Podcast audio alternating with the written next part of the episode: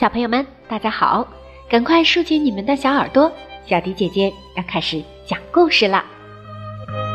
有很多小朋友看过彼得兔的动画片或者是动画电影，相信小朋友们也非常喜欢这只可爱的小兔子。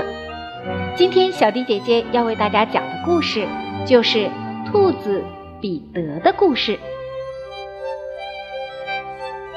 很久很久以前，有四只小兔，它们的名字叫弗洛普西、莫普西、绵尾巴，还有彼得。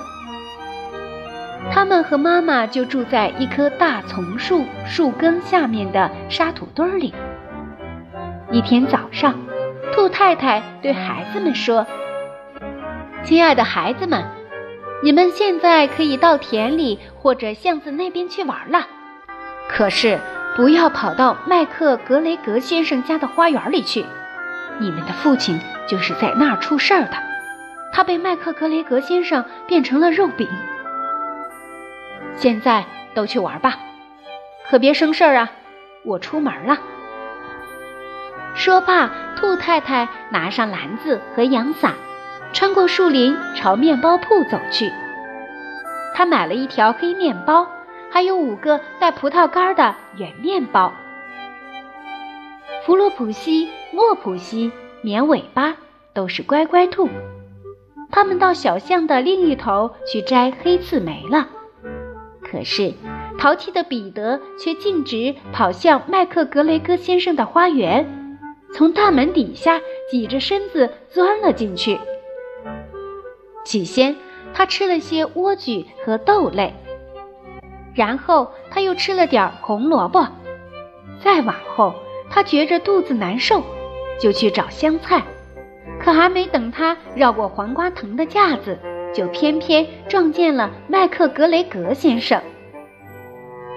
麦克格雷格先生正趴在地上刨嫩嫩的洋白菜。只见他一跃而起，举起耙子，便去追彼得。一边追一边喊：“抓贼呀！”彼得给吓坏了，他在园子里到处乱跑，早已忘记通向大门的路了。彼得在洋白菜地里跑丢了一只鞋，在土豆地里又跑丢了剩下的一只。没了鞋，他就四条腿并用，跑得更快了些。我想，倘若他运气好点儿。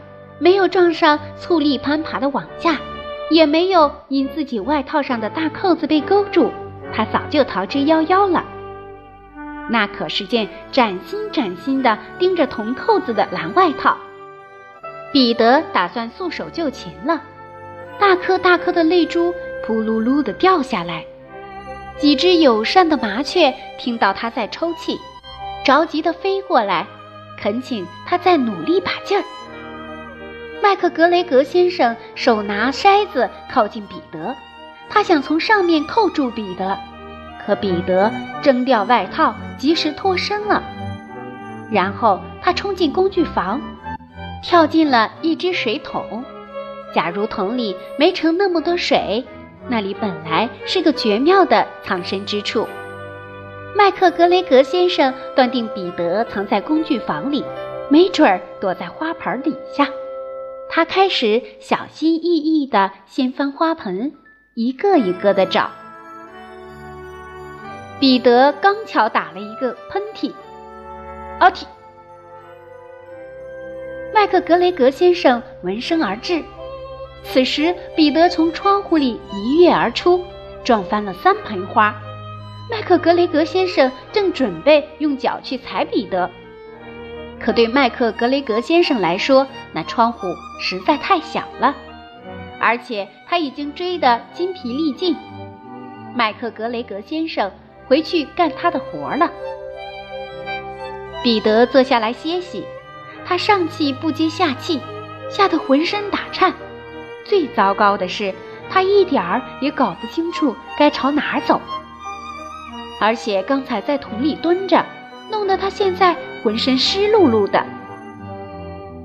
过了一阵儿，他开始漫无目的的逛悠，走走停停，走得不十分快，边走边四下张望。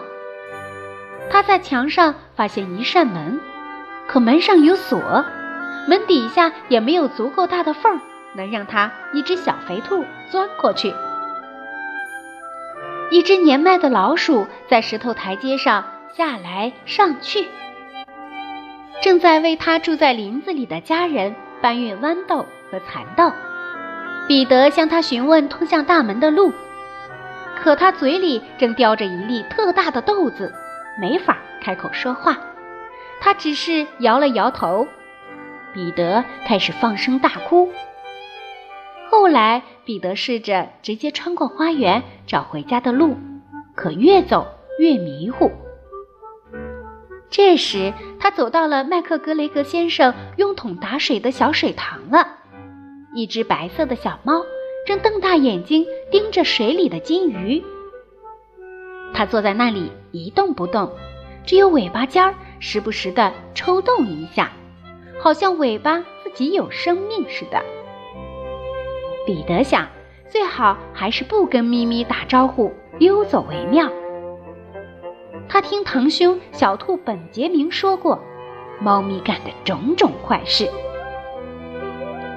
彼得又回到工具房，忽然他听见附近有锄头掘地的声音，咵哧，呲呲，咵哧。彼得赶紧藏到灌木丛下面。可过会儿又没什么动静，他又出来，爬上一辆手推车，探出脑袋悄悄望去。彼得一眼看到麦克格雷格先生正在洋葱地里刨着什么，他背对着彼得，可身后就是大门。彼得蹑手蹑脚地从手推车上下来，然后拔腿沿着黑加仑灌木丛后面的一条笔直的小道拼命飞奔。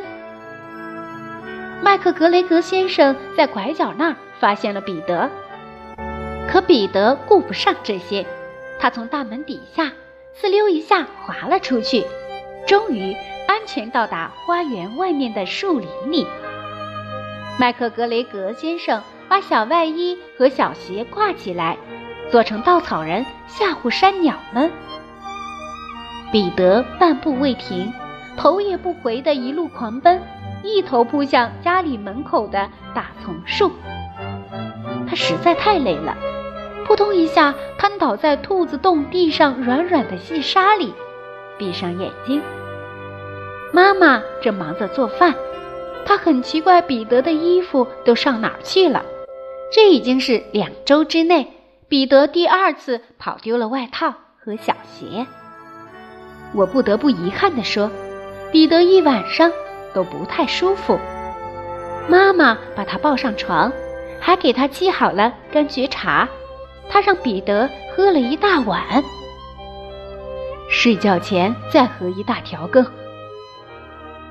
可弗洛普西、莫普西、绵尾巴晚饭吃的却是面包、牛奶，还有黑刺梅。小朋友们，这就是小迪姐姐今天为大家讲述的兔子彼得的故事，希望大家能够喜欢。如果小朋友们想听到小迪姐姐专门为你讲述的故事，也可以在公众号给小迪姐姐留言，写上你想听的故事，还有你的名字，就有机会听到小迪姐姐专门为你讲述的故事了。我们下期节目再见吧。